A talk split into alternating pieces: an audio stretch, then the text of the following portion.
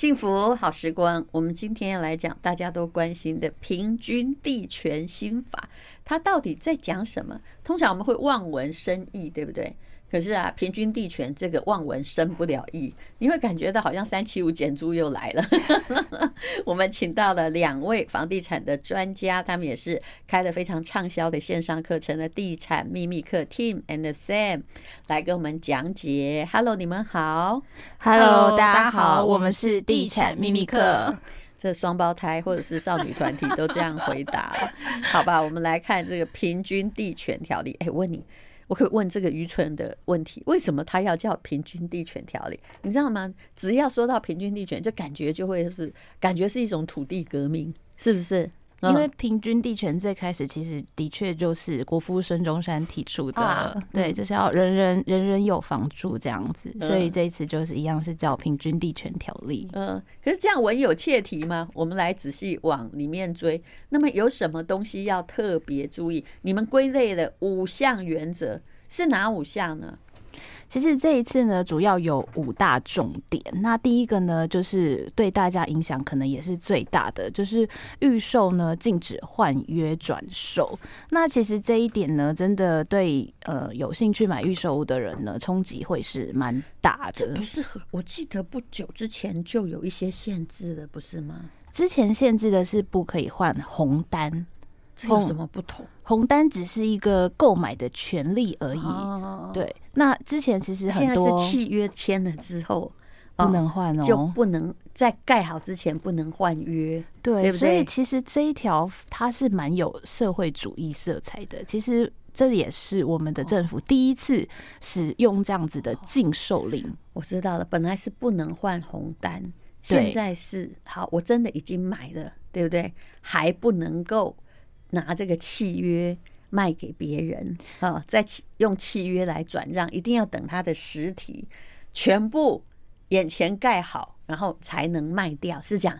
没错，就是如果你买预售屋的话，就是一定得走到交屋的这个程序，是，所以你钱要够。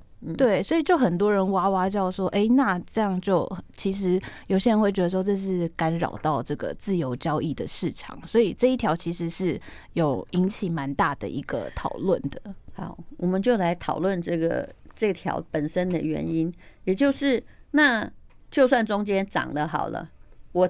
也一定要有足够的财力把它撑到交屋，银行对保，贷款弄完，对不对？那两年内之内卖的话，事实上呢，呃，就算赚了一百万，你可能还抽个。有人告诉我，虽然说抽四十五趴，但没那么高啦，但扣一扣，大概就付个二十，你的资本利得赚的钱的二十趴左右，是不是？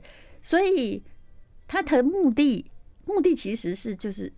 要让投机客收手，让每个人买自己的房子。我买了就表示买预售屋，就表示我要住这里哦，是不是这个意思？没错，因为其实前一波的房价飙涨啊，是跟这个投资客转单的风气息息相关。嗯、那一间房子从这个预售到自住客的手上，可能已经转到第二手还是第三手，他根本就不是一开始去买这个预售。物预售屋的这个人，那房价当然就是一层一层的叠加上去，那这样就很容易在短时间造成房价一个不健康的飙涨。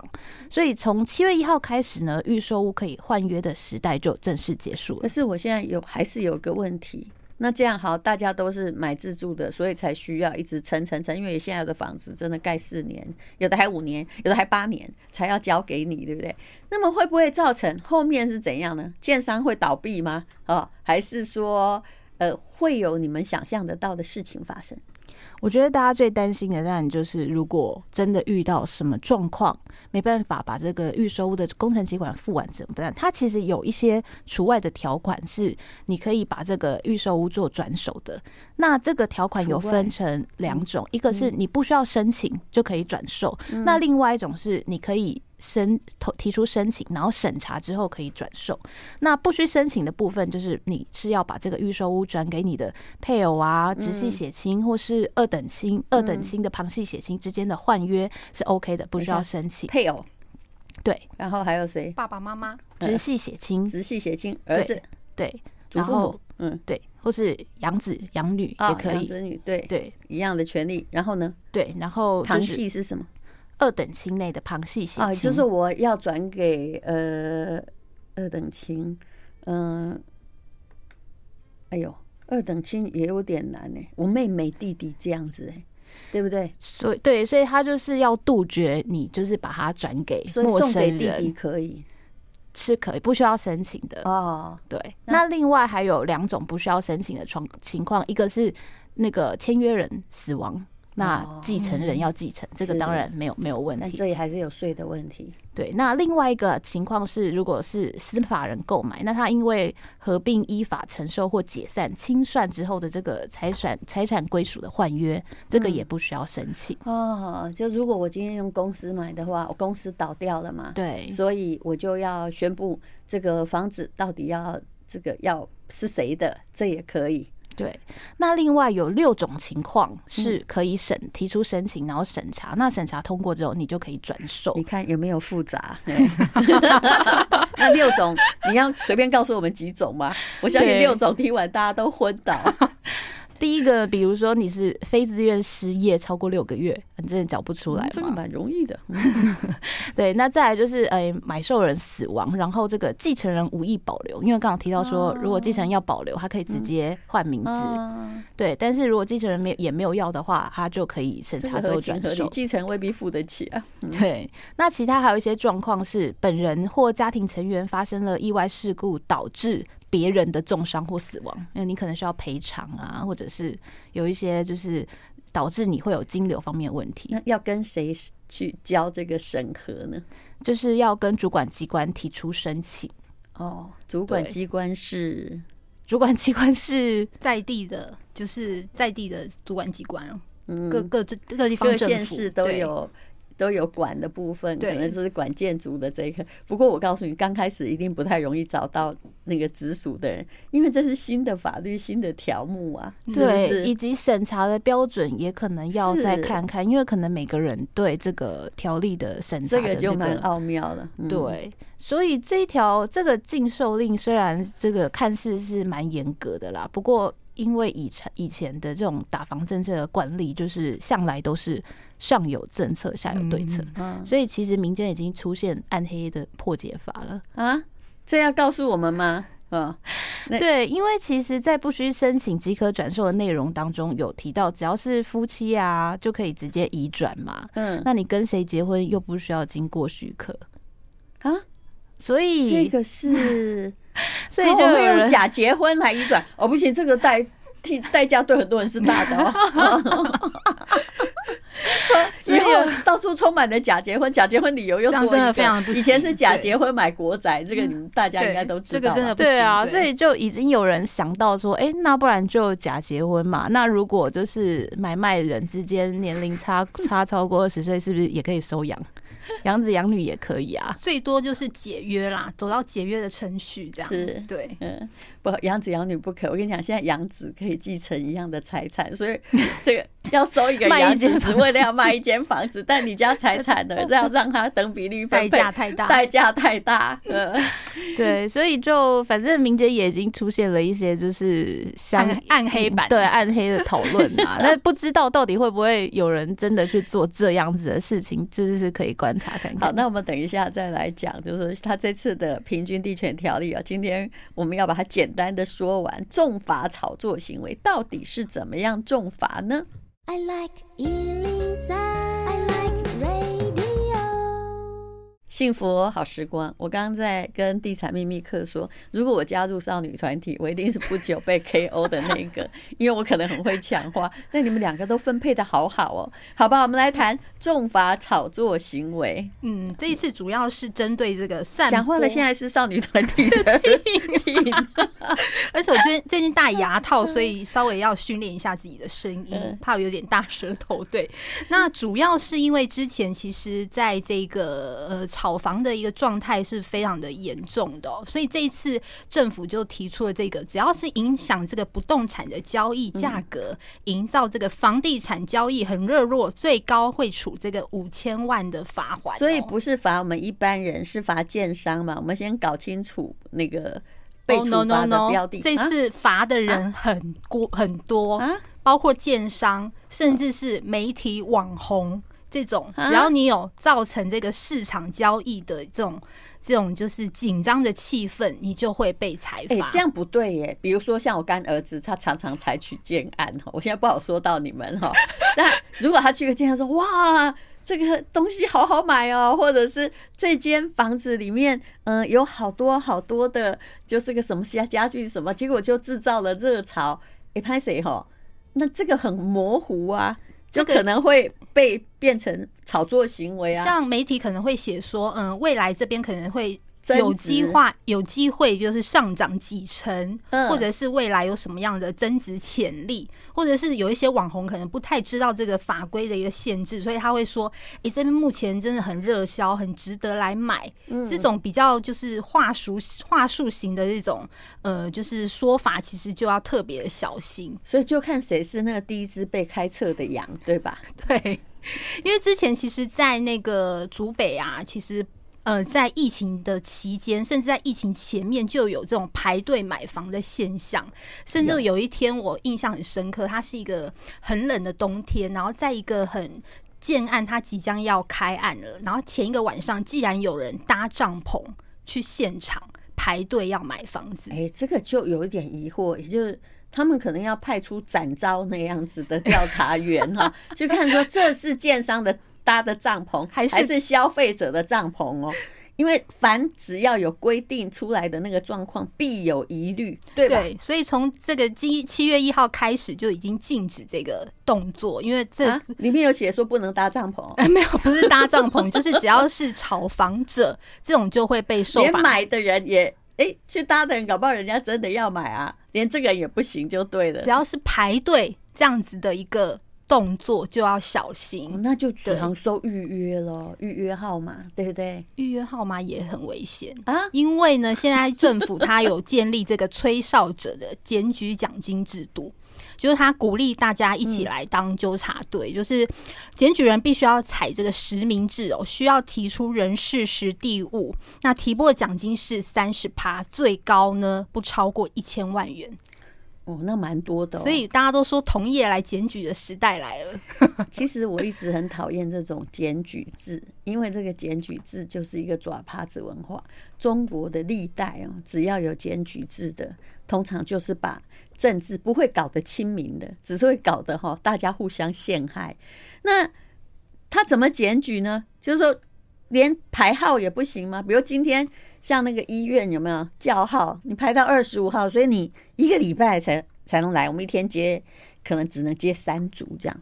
所以现在就是一切都透明化。以前我们常常买房子，他们可能建商会有一些策略上的行销，比如说像是早鸟优惠，嗯，这种早鸟比较特惠的价格，然后你只要 VIP 这种潜销的这种销售的方式，可能慢慢都会消失在这个市场。好，我举个例子，我曾经去看过建案，假设哎现场。热为了热络，建商常常会有一个人就走到柜台说几号几楼成交了，啪，就你你你看见这种也行之久远嘛？不行啊、喔，这种就是其实它就是有点模糊地带，哦、但是它其实也是影响。结果我查出来说，拍谁经理你作假，那栋根本是为了你促销，你没卖掉。因为现在其实那个主管机关也查的非常的严，只要媒体就是呃建案有记者会，他。的业者，只要媒体会问他说：“哎、欸，那你现在成交几成？”这些房地产业者都非常的小心，嗯，因为你只要说你几成，隔天马上就有稽查人员来查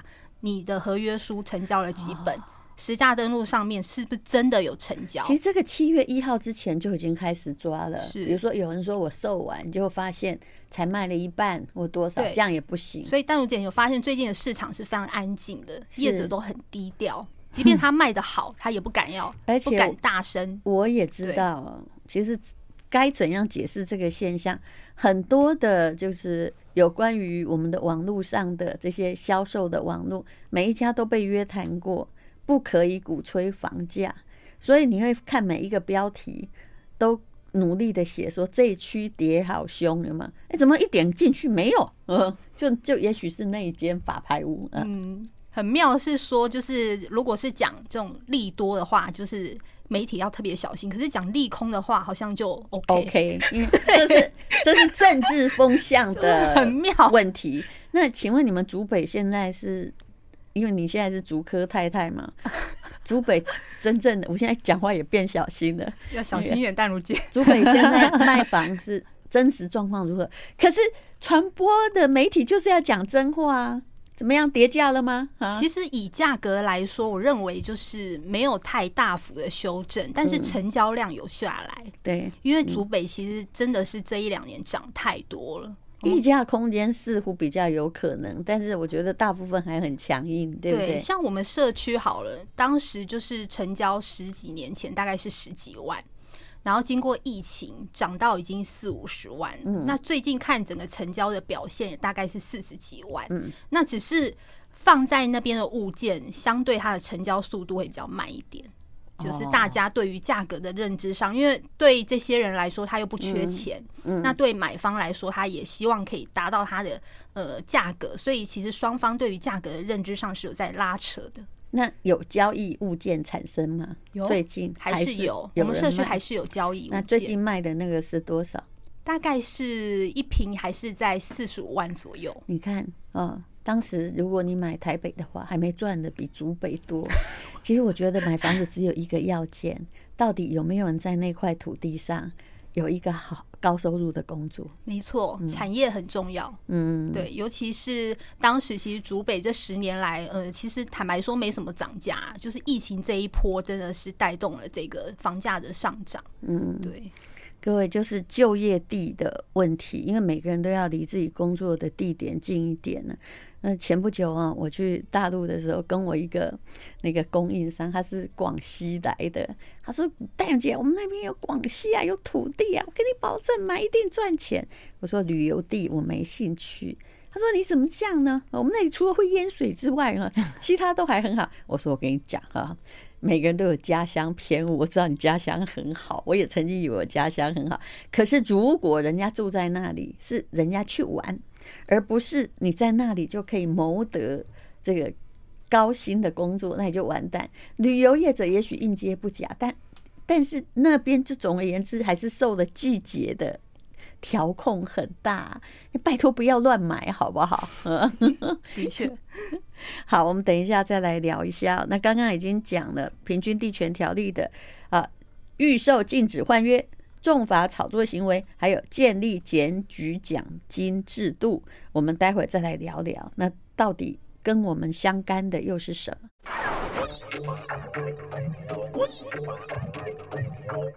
好，今天我们请到的是地产秘密客 Tim and Sam 来讲一下。那么，诶，第四个有关于七月一号的平均地权条例有一个重点叫司法人购买住宅许可，我这个不太看得懂，请解释一下好吗？其实这一条呢，主要就是要打这个投资客啦。为什么呢？因为其实根据地震司的年报资料有显示呢，去年境外公司买最大的地方是哪里？是英属维京群岛 哦。所以这是这是哪门子的境外法人呢？哦，所以其实呃，因为这个也就是说，也许是台湾的人用境外的公司在卖。那个台湾的住宅，而也在报销公司的公款，对吧？没错，这样子的比例非常的高，所以过去法人就是很喜欢用这个公司的名义来买房嘛。那还有另外一个统计，他有说这个法人持有一年内出售房屋的比例呢，高达百分之五十九点六三。为什么会这样呢？啊，他就是要短期进出啊。他就是投资客在炒房，只是他用公司的用公司在去年还没有实施之前，到底有什么优点会让他们这样频繁进出？在避些什么？又得到些什么？当然，首先就是主要是税。那因为如果是以个人的名义买的话，他毕竟还是有一个房地合一税在这边。那如果是用法人的话呢，他就是用公司的这个税制来算。所以第一个呢，它是可以省税，这样比较便宜吗？这样子就是，诶、欸，以获利来说，当然是会可以节税啦。对，啊、用获利是不是用这个什么两年内多少钱这样？欸、公司一样，一样，一样用两年内四十五。但是那那省的是，因为其实它这个，因为公司买房，其实它有很多的支出嘛，这些其实都可以节税。哦、对，这个对全盘考量而言，用公司反而比用个人好。是，对，所以之前其实央行在金流的方面已经有伸出了掌控的手，就是公司买住宅限贷四成以外呢，现在它又更进一步变成说，哎、嗯，你如果是法人购物的话，必须要采许可制。谁许可呢？一样就是由主管机关来许可，各县市主管机关。对，所以。只要是这样，就有灰色地带哦。嗯，对，所以如果是法人要买住宅的话呢，就要附上这个使用计划，证明说，哎，你只买这个是是不是要当宿舍使用啊，还是什么？那许可之后才能才能买。而且它还有一个重点哦，就是你取得之后呢，五年内是不可以移转、移转或者是预告登记。之前有这种五年吗？应该没有，所以就变成转换比较频繁，对不对？没错，所以他现在就是直接把这个禁售令也是放到这个公司法人的部分，所以公司基本上法人已经多了，本来四成贷款就是一定的，并没有改变，只是多了一个，哎，你要提出一个报告说这跟公司啥关系，对不对？对，到底你买这一个住宅是要干嘛？是不是要当员工宿舍，还是要用来做什么事情？他现在不止。禁呃有一个五年的不得移转，他还有一个就是禁买，就是你要许可你才可以买，所以对公司这一块、嗯、公司法人这一块的这个禁锢是非常的强烈的。所以那其实有一个最大的重点就是，哎、现在呢，你呃除了就是一定要主管机关点头之外，那你五年之内你要有足够的资金，没有把它。就是你要那笔基金一定要放在那里啊，当然你出租也可以，对不对？嗯，出租的话，你就是呃，在购买的时候要先提出申说明，说为什么你要买出租给 员工啊？出租 员工可以，但是你的宿舍使用是不可以超过这个员工的人数的啊。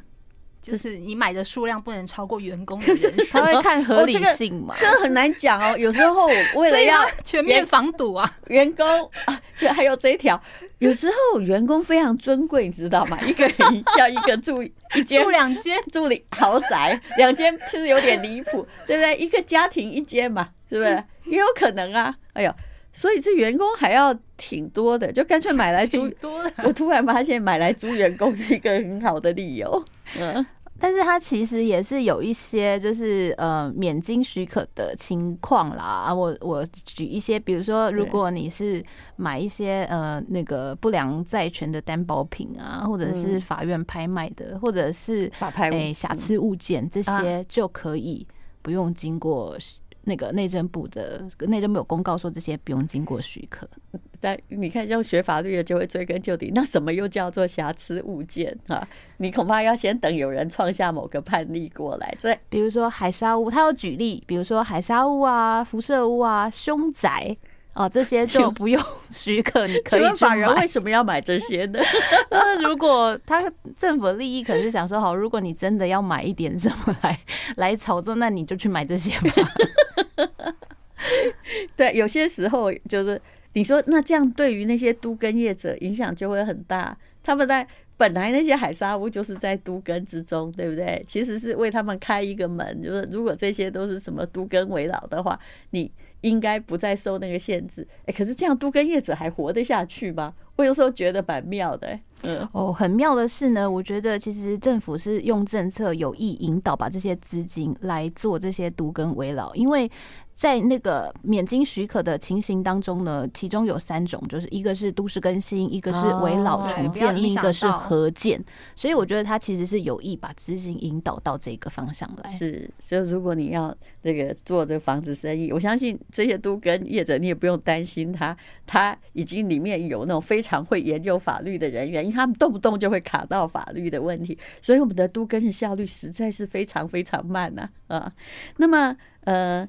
后来呢，就是说这个平均地权条例到底，请问对谁冲击最大？七月一一号的这一次改革，其实冲击最大的应该就是买预售屋的消费者啦，嗯，因为你必须要等到交屋才能够转手，所以这个会有一个很大的状况。那如果真的是因为一些市场的变动，你可能因为真的是缴不起了，这样子你可能就要面临到违约。那违约就是跟建商这边来解约，解约的话是总价的十五趴，所以一千万你就要给一百五十万没收掉，哦、也就十五趴还好了哈，还要的 回来。对我们小资族来说，其实是一个蛮大的金额，所以就是要谨慎。但是事实上，你解约哦，建商也赚不到什么便宜，因为大部分的钱他们也是给代销的拿去，你不可能叫他吐回来呀、啊，对，是不是？没错、嗯。好，我们待会再聊。I like 103, I like radio 幸福好时光，刚刚啊，地产秘密课的明婷谈到了解约问题。我前不久看我们那个学生读书会，在读一本跟土地相关的书的时候，他后面有说：“那你就举出你卖房子的实例。”其中有一位学生就说：“哎呀，我太太呀，就是住在你们竹北，听说这个房子会涨啊，所以呢，他就买了一间透天厝。”也呢，同一天内又买了一间附近的预售屋。我心想，你真的好大的本。可是问题是，嗯，他们家真的没有那么多钱。后来就是预售屋那个房子嘛，就撑不住了，缴了两期，就只好还给解约。那你就可以想到，他除了其实签约金已经不少了啊，就是打了就拿回来八五折，但是也得解约，因为撑不住了。我想说。怎么大家哈都没有去估量现金流，做任何事情这么大开大合啊？后来这个先生很可爱，他回答说：“可是老师，你知道太太是很重要的。”哎、欸，不要看什么涨就乱买，你要先算算能不能付啊！真的，这一波真的很多那种菜篮族进场买房，对，甚至有很多人他可能去买度假屋这种的。对，那现在其实市场反转之后，这些就很容易就是现出原形。但是因为平均地权它这个新法上路，它其实是不溯及过往的，所以你七月一号以前签约的预售屋都不会受到影响。哎呦，所以我七月一号之前的预售屋。我还是可以有一个免死金牌单，对不对？还是可以的。七月一号以前，我法人买的房子，嗯，它还是不受那个五年内是啊，对，难怪七月一号之前。那交易应该是蛮热络的吧？哎、欸，其实目前市场状态还好，就是比去年的同期前半年，其实大概减幅了十八趴左右哦，所以也没有特别的热络啦。对，我去去年的确是涨得挺凶的，对不对？尤其是北台北还算涨得普通的，哦，还越往南部越。台南、高雄这种涨太多的区域呢，最近市场的状态就没有特别的好，所以你。当然，豪宅只是一个特殊指标了。像台中哦，普遍呢八九十万已经是常事了，对不对？我觉得台中八九十万好贵哦。啊，高雄七字头的也出现了啊，是不是？我们竹北也有七字头。你看，呃，你们以前才买十几万，所以事实上是，总而言之，锁就算你要买投资房，你锁定就业地好不好？而且锁定就业地是有技术的。你不能够锁定说哦，这边开了工业园区，结果全部都是制造业，然后都是薪水比较不高的制造业，你去那边呢就没有用。还有现在以前大学去那边买房当包租公非常厉害，现在很多大学会裁撤，哎，那怎么办呢？是，所以这种学套房也要特别小心，就真的套房。我看最近都套的很多，所以我有朋友在四十岁就退休，他们就是在某大学。养了几间房子在收租，可是最近哦，大概平安的二十年之后，发现说，哎，我的规划好像不对，岌岌可危。嗯，所以其实大家会买在这种产业或是园区旁边，通常租金行情也比较好一点。嗯，好，那么呃，在这个来谈一谈好了，央行六月里监事会议暂停升息，那寄出的第二房限制贷款高达。最高七成，这跟平均条例没什么没有关系，但是这也是央行防堵这个投资客的一个做法。但是这也有有冲击到蛮多换屋族的，像我们这种换屋族就会直接被打到。怎么说？你因为其实央行从二零二二年三月开始已经连续的五度升息了，那累计已经三码了嘛，所以大家都在关心说，哎，六月十五号央行理监事会不会升息？那这一次还好是终于这个暂停升息了，维持在这个。房价的这个房贷的地板价是二点零六哦，嗯，那可是呢，后面呢，央行里监事会议就讲说，哎，抛出了这个六都加新竹这些特定区域哦。第二屋的购物贷款限制是七成，以前是几成呢？其实可以到八成、八五成，有些预售可以到八五成。我可能 credit 不好，因为我的层数一向很低，所以讲七成好像没有什么感觉。对，那 这这其实是央行这个从二零二零年十二月以来第五次的一个选择性的信用管制措施哦。那现在第一屋的地板价大概是二点零六，那第二屋呢已经来到二点三五起。那第三屋已经来到二点四七 percent，哎呦，还层层加，对不对？对，所以现在的利率其实跟十年前我在买竹北利率差不多，再高一点。那溯及既往吗？哎、欸，它这个呢非常的严格哦。当天六月十五号公布，六月十六号就生效了。